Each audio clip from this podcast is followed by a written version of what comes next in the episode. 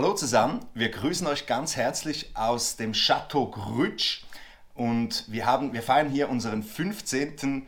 Hochzeitstag, respektive unseren Hochzeitsabend in diesem kleinen, wunderschönen Schlösschen direkt überhalb, oberhalb dem Vierwaldstätter See. Echt wunderschön. Und wir hatten gerade eine coole Idee, als wir so am Austauschen waren. Ja, wir wollen euch ein bisschen erzählen, was wir stark finden an Ehe, was so unsere Tipps sind. Mhm. Wir sind jetzt doch schon 15 Jahre verheiratet mhm. und ich muss ganz ehrlich sagen, wenn ich so zurückblicke, ich glaube, ich bin jetzt schon nicht mehr die gleiche Person, die ich war. Mhm. Damals so als 20-jähriges Mädchen. Ich war sehr ja, innerlich noch verunsichert und mhm. jetzt würde ich sagen, jetzt bin ich eine reife Frau. Mhm. Ja? ja, ist ja schon, ich finde, das ist eine reife Leistung. 15 Jahre sind wir schon miteinander verheiratet. Mhm. Lass uns doch darauf anstoßen. Cheers. Wohl. Hm? Ich muss sagen, was macht eine gute Ehe aus? Das ist wahrscheinlich einer der ersten Punkte, die mir in den Sinn kommen, ist, wir haben immer sehr viel Qualitätszeit miteinander verbracht. Also mhm. wir haben uns immer irgendwo die Möglichkeit gesucht, uns zurückzuziehen als Ehepaar und später dann auch, als, äh, als wir Kinder hatten, mit den Kindern, aber auch ohne Kinder. Und wir haben echt das Leben immer gefeiert miteinander. Ja. Also wir haben auch, haben, ich würde sagen, wir waren nicht sehr sparsam jeweils, wenn es um Urlaub ging oder wenn es um unsere Auszeiten ging, ja. weil es uns einfach so wichtig war, Zeit miteinander zu verbringen, das Leben miteinander zu feiern und Qualitätszeiten miteinander zu verbringen. Ja, und ich glaube auch, für uns war auch immer klar, dass so die Familie oder die Ehe, die hat wie die höhere Priorität als äh, der Dienst oder als ja, der Job. Das war für uns ganz klar. Für uns war wie mhm. Als an erster Stelle kommt unsere persönliche Beziehung mit Jesus, mit Gott, dass wir mhm. da immer wieder diese Beziehung pflegen und mit ihm im Reinen sind, unsere Liebe von Gott abzapfen und nicht vom mhm. Ehepartner. Und dann als zweite Priorität eben nicht der Job oder ein Hobby oder eine Freundschaft, mhm. sondern die Ehe. Ja. ja. Und die Familie ja. dann. Genau, und ich, also gut, das spielt vielleicht ein bisschen spielt mir zugute, dass ich echt ein Familienmensch bin. Also mir ist es am wohlsten eigentlich in, in diesem engsten Kreis der Familie. Aber ich habe eigentlich, ich war immer zu Hause, wenn es Nachtessen gab. Also ich war, obwohl ich einen sehr intensiven Job habe, war ich nie jemand, der irgendwie einfach nicht nach Hause kam oder erst um 10 Uhr nach Hause ja. kam, sondern ich habe mir immer irgendwie die Möglichkeit gesucht, Zeit mit der Familie zu verbringen, Zeit mit dir zu verbringen, ähm, wenn es irgendwie möglich ist. Und jetzt dieses Corona-Jahr mit, mit diesem vielen Homeoffice ja. ist natürlich auch ein großer Vorteil. So, ich würde sagen, das ist ein Pluspunkt oder etwas, das ganz wichtig ist, wenn du eine erfolgreiche Ehe führen willst, die eben dann 15 Jahre oder doppelt so lange oder bis ans Ende ähm, des Lebens hält. Ja. Was gibt es sonst noch so für Punkte, die wichtig sind, damit eine Ehe gut funktioniert? Was, was ah. haben wir gelernt in den letzten 15 Jahren?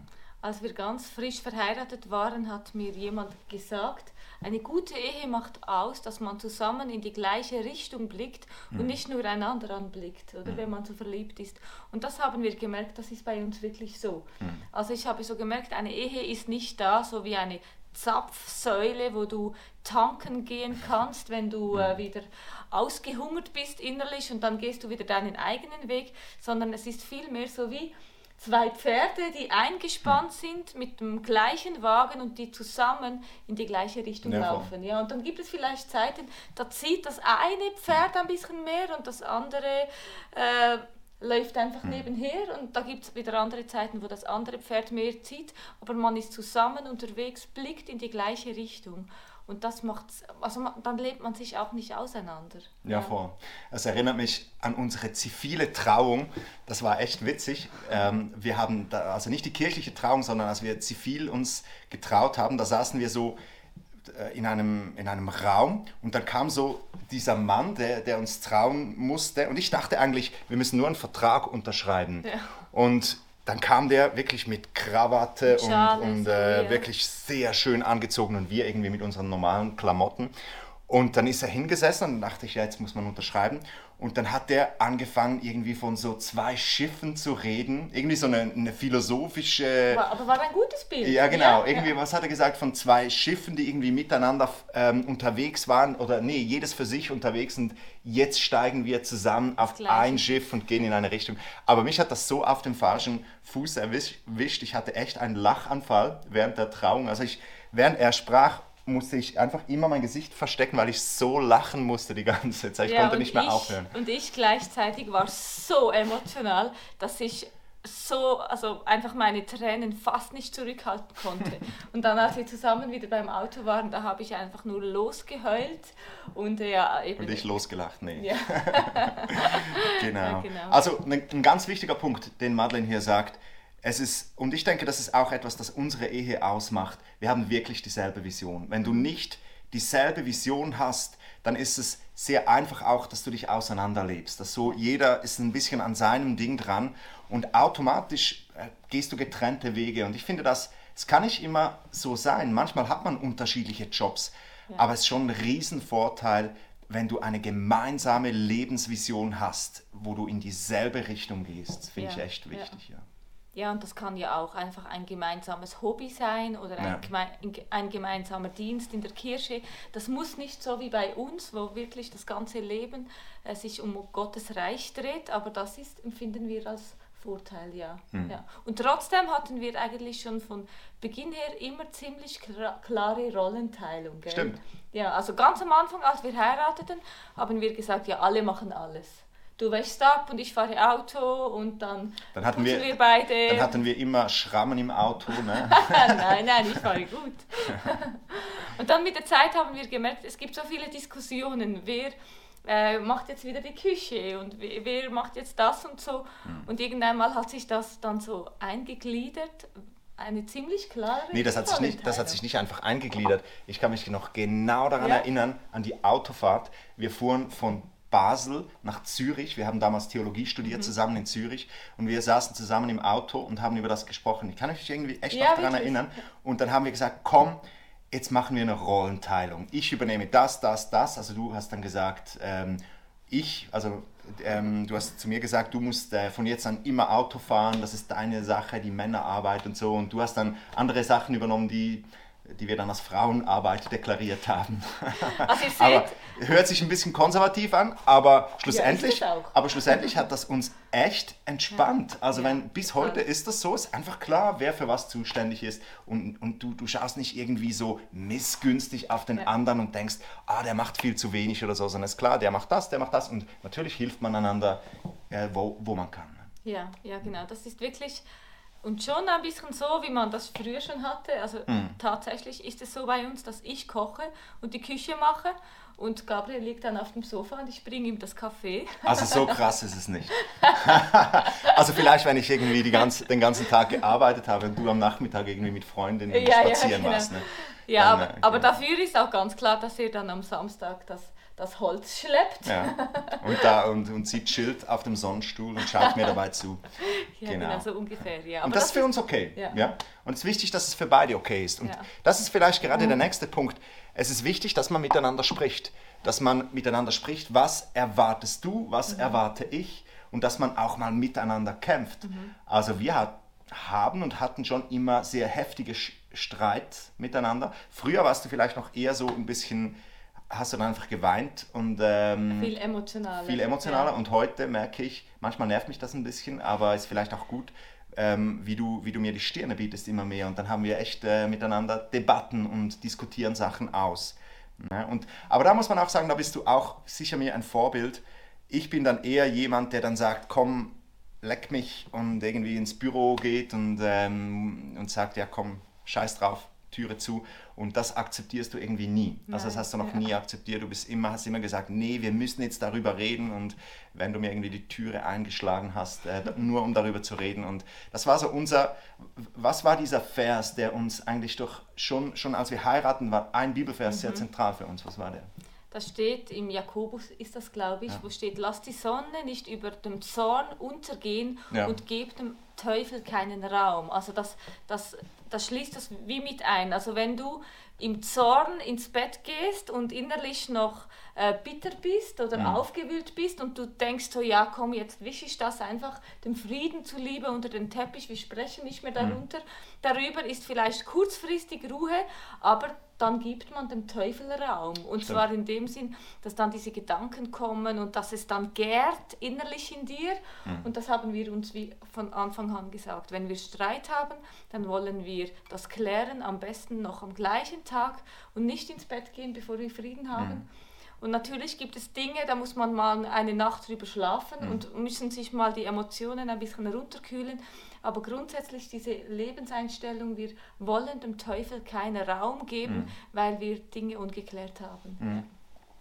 Ein weiterer Punkt, wo ich denke, das ist ein Grund, warum wir nach 15 Jahren immer noch zusammen sind, ist folgender. Also wir erleben ja auch in unserem Umfeld Beziehungen, die einfach auseinanderbrechen. Mhm. Selbst Familien mit Kindern, die, das, das geht nicht mehr. Da ist zu viel Geschirr zerbrochen und dann gehen die auseinander. Und das ist so ein Drama eigentlich und so viel Leid, was das mit sich bringt und so viel Herausforderung dann für beide Parteien, die sich trennen.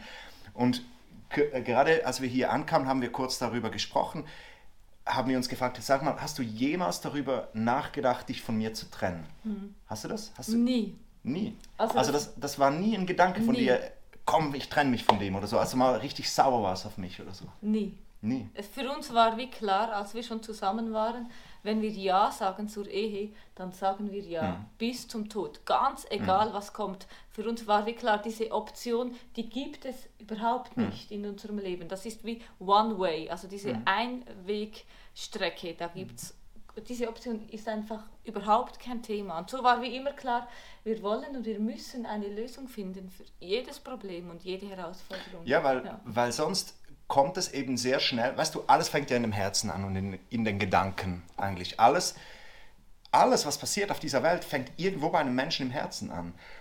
Und so ist es dann sehr schnell so, dass du irgendwie vielleicht Streit hast miteinander und dann denkst du irgendwie, ach, du kannst mich mal wirklich den Buckel runterrutschen oder irgendwie so, ich brauche dich nicht, äh, ich trenne ich trenn mich dann wieder von dir, wenn das nicht mehr geht. Und dann fängt das an zu wachsen und vielleicht sagst du das dann auch mal als Drohung, du sagst, hey, wenn, wenn du dich jetzt nicht besserst, also dann musst du dann schon aufpassen, weil dann so, suche ich mir dann jemand anderes. Mhm. Und dann so, und sofort hat dann das Gegenüber vielleicht Angst oder mhm. irgendwie, die, die, kommt Unsicherheit in die Ehe rein. Und bei uns war diese Unsicherheit nie da. Mhm was auch ein Nachteil sein kann, weil dann musst du dir auch weniger Mühe geben, könnte man sagen. Also ja. wir, wir wussten, hey, du kannst so dumm tun. Also du kannst schreien und, also wir haben uns nie geschlagen oder so, aber du kannst echt streiten miteinander ja. und, ähm, aber du musst keine Angst haben, dass der andere dann irgendwie einfach sagt, ey komm, ich packe meine Koffer und ja. gehe. Du bist Weil sicher bei einer. Wir waren uns, das war für uns nie ein Thema. Wir gehören zusammen und selbst, das wissen wir, selbst wenn wir wenn zum Beispiel ich dich betrügen würde oder du mich betrügen würdest, ja. wir würden einen Weg suchen. Um, das wäre keine Option, uns zu trennen, sondern wir würden einen Weg suchen, um wieder miteinander zusammenzukommen. Ja. Und ja. Stimmt, ja. Und das ist auch, ein wichtiger Punkt. Und auch ein Punkt, wo für uns ganz klar war, schon von Anfang an der Ehe, dass das Wort Selbstverwirklichung, das streichen wir aus unserem... Also das ist ein neuer Punkt jetzt. Ja, das ist ah. schon wieder ein neuer ja. Punkt. Das Wort Selbstverwirklichung, das gibt es nicht bei uns. Also in einer Ehe geht es nicht darum, sich selbst zu verwirklichen, selber mhm. irgendwie äh, seinen Weg zu finden, sondern wirklich, da geht es ums Miteinander. Mhm. Und da kann es sein, dass es eine Zeit geht, gibt, wo du mehr zurückstehst, wo du einfach dem anderen den Rücken stärkst und ihn freisetzt. Und dann gibt es aber vielleicht dann auch wieder eine Zeit, wo du mehr dich äh, entwickeln und äh, deinen Gaben, in deinen Gaben wachsen kannst, ja. Also, ich kann mich also wir, ver wir verwirklichen uns schon selbst, muss man sagen. Ne?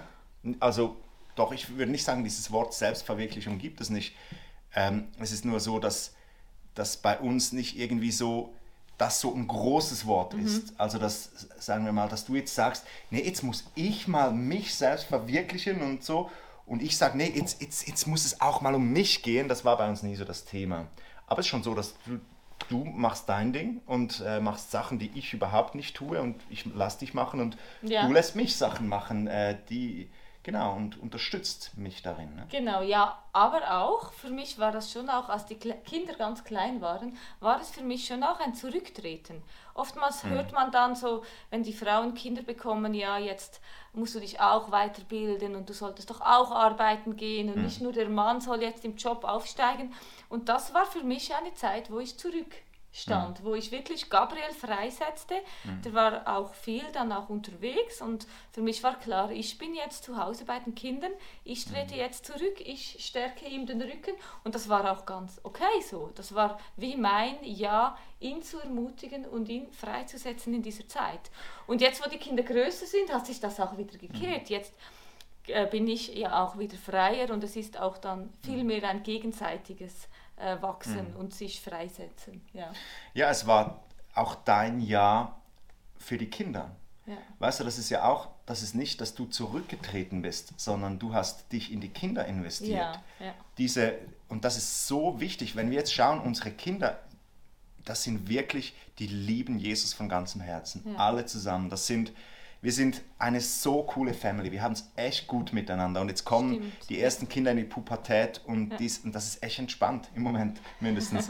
Wir machen dann in zehn Jahren nochmal ein Video. Aber und das ist echt, und ich glaube, das ist eine Frucht davon, dass du in dieser Berufung als Mutter drin gelaufen bist, dass mhm. du dich wirklich um die Kinder gekümmert hast, die nicht weggegeben hast oder irgendwie gesagt hast, ich muss jetzt neben den Kindern auch noch irgendwie mich verwirklichen, genau. ähm, sondern deine Verwirklichung war als Mutter.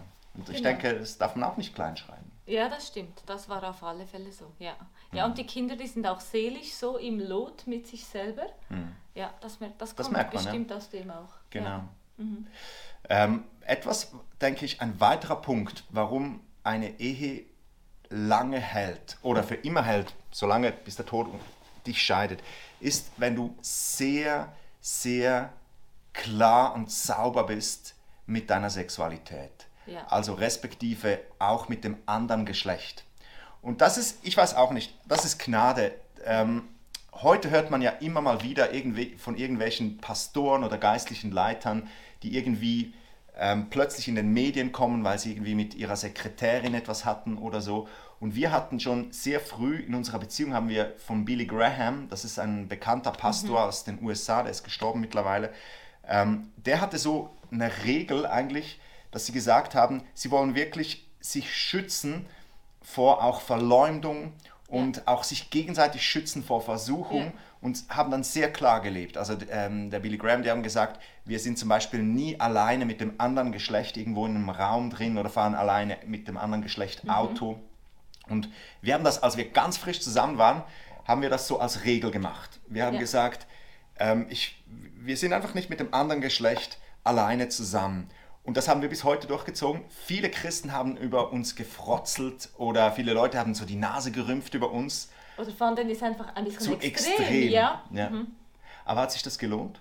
Das hat sich total gelohnt. Also das kann ich wirklich sagen. Schon nur aus dem Grund, dass Eifersucht bei uns gar keinen Platz hat. Mhm. Also ich Gabriel würde schon gar nicht mit einer anderen Frau äh, WhatsApp-Nachrichten lange hin und her schreiben und dann noch ein Smiley mit einem Kuss. Das würdest du nicht machen, oder? nee, habe ich Und ich auch nicht, oder? Und manchmal sind es doch diese kleinen Dinge, die Eifersucht bringen. Mhm. Und die Eifersucht ist einfach etwas, das innerlich einem auffrisst und die eine Beziehung zerfrisst. Mhm. Und genau solche Dinge können Eifersucht auslösen, dass mhm. man mit jemandem in einem Auto sitzt und zwei Stunden nach Zürich fährt. Vielleicht ist das mhm. ja auch nur geschäftlich oder es passt gerade, damit die mhm. andere Person den Zug nicht nehmen muss. Aber es sind dann diese Zeiten, wo, mhm. wo, wo, wo doch dann ähm, Eifersucht auch bei der Frau oder beim Mann zu Hause entstehen kann oder wo auch wirklich Versuchung entstehen kann oder wo irgendjemand dann irgendetwas über dich erzählt und du kannst das ja dann gar nicht beweisen, wie es wirklich war. Ja. Genau, also und das schützt, schützt dich einfach schlussendlich. Ähm, es gibt viele Situationen, wo es übertrieben ist, aber schlussendlich ähm, hat es uns geschützt. Alles in allem hat es uns geschützt. Ja, und das würden wir allen empfehlen. Würden wir allen ja, so Lieber empfehlen. ein bisschen zu genau. strikt und, und, und längerfristig lohnt sich das einfach. Genau, und vor allem schafft das Vertrauen. Ich würde wirklich, ich würde, ich, ich habe kein, nicht ein 0,01 Prozent Misstrauen Madeleine gegenüber. Selbst wenn sie sich jetzt mit einem Mann treffen würde, irgendwo allein in einem Raum. Ähm, wir haben so konsequent immer gelebt. Ich weiß, das ist überhaupt kein Thema für die. Also der würde nie an die rankommen. Ne? Die ist so, mhm. so treu. Und Treue mhm. ist etwas ganz Wichtiges in der Ehe. Ich denke, da, da gibt es einfach nichts. Da gibt es keinen Kompromissbereich. Ja. Treu ja. sein. Ja. ja, genau. Ja, auch zum ganzen Thema gehört ja auch die Sexualität. Auch die hat einen wichtigen Stellenwert in unserem Leben. Auch, dass man immer wieder darüber spricht. Und ich habe mal von jemandem gehört, die Sexualität ist nicht das Wichtigste in der Ehe, aber es ist sehr wichtig, weil es ist so wie der Kit, der die Ehe zusammenhält. Ja? Und ich kann mich erinnern, gerade als die Kinder noch klein waren, da haben wir, da haben wir das geplant. Da hatten wir einen geplanten Sexabend. Also jetzt, jetzt, äh, jetzt, jetzt erzählen wir nicht mehr weiter. Ne? das kann Zeiten geben, wo man sich das auch einplanen muss und sich dann dafür auch Zeit nehmen muss. Ja. Genau, nächstes Thema, was gibt's noch? Sehr unangenehm darüber zu sprechen. Aber genau, gehört, finde ich, gehört auch, ist etwas Intimes, es gehört in die Ehe. Muss man nicht... Ähm, ins World Wide Web stellen. Zu viel von dem. Ne? Das ja. war jetzt noch okay, aber mehr gibt es nicht von uns. Ja, haben wir sonst noch irgendeinen wichtigen Punkt, den wir noch weitergeben wollen? Was, was ähm, hat dazu beigetragen, dass wir 15 Jahre jetzt glücklich verheiratet waren? Ja, das Allerwichtigste. Gott in unserem Bunde. Amen. Oder? Man, das Ehe heißt ja er und ein Egoist und ein Egoist und der Herr in der Mitte, oder? Mhm. Ehe. Egoist, Egoist und der Herr. Also das mhm. ist wirklich, Gott ist der, der uns zusammenhält, mhm. äh, auch, auch wenn wir mal streiten oder etwas ist. Man weiß, er glaubt an Jesus, ich glaube an Jesus, mhm. er pflegt seine Beziehung zu Jesus und ich. Und wir wissen, wir wollen einander vergeben. Und ich weiß, er lebt nach der Bibel und lebt nach den zehn Geboten. Mhm. Und ich will das Gleiche tun. Und dann, das ist wie ein Fundament, auf dem unsere Ehe steht, mhm. die einfach hält. Absolut. Ja. ja, und man muss wirklich schlussendlich auch sagen, jetzt haben wir so erzählt, was wir alles richtig gemacht haben. Wir haben sicher auch viel falsch gemacht. Und deshalb, ich glaube, vor, vor allem ist es Gottes Gnade, wenn eine mhm. Ehe wirklich hält. Also das sage ich jetzt nicht einfach so noch, um, um irgendwie so einen, einen Heiligenschein zu kriegen, sondern ich glaube echt, es ist Gottes Gnade, es ist auch in seinem Sinne, wenn, wenn ein Ehepaar zusammen ist und glücklich wird, und ja, ich glaube echt, das ist so wichtig, dass du Jesus als Fundament hast und dass sein Segen in deinem Leben ist. Ja, ja. Ja, und jetzt gehen wir essen, ne? Gut. Jetzt haben wir ein wunderbares Essen reserviert. Gleich unten gibt es nämlich ein Restaurant, wo man nur bewirtet wird, wenn man hier im Hotel übernachtet. Und wir haben uns gedacht, hey, ist ja voll übel. Wir haben 15 Jahre Hochzeitstag und es ist Lockdown und du kannst nicht mal in ein Restaurant gehen, kannst nicht irgendwie Wellnessen gehen oder irgendwie ins Kino gehen oder ja. so. Und dann habe ich das zu meinem, meinem Mitarbeiter geklagt im Büro und der sagte, hey, geht doch in ein Hotel, da könnt ihr essen und so. Geht Danke Michael Oertli für den super Tipp. Wir sind dir ewig dankbar. Und jetzt gehen wir essen.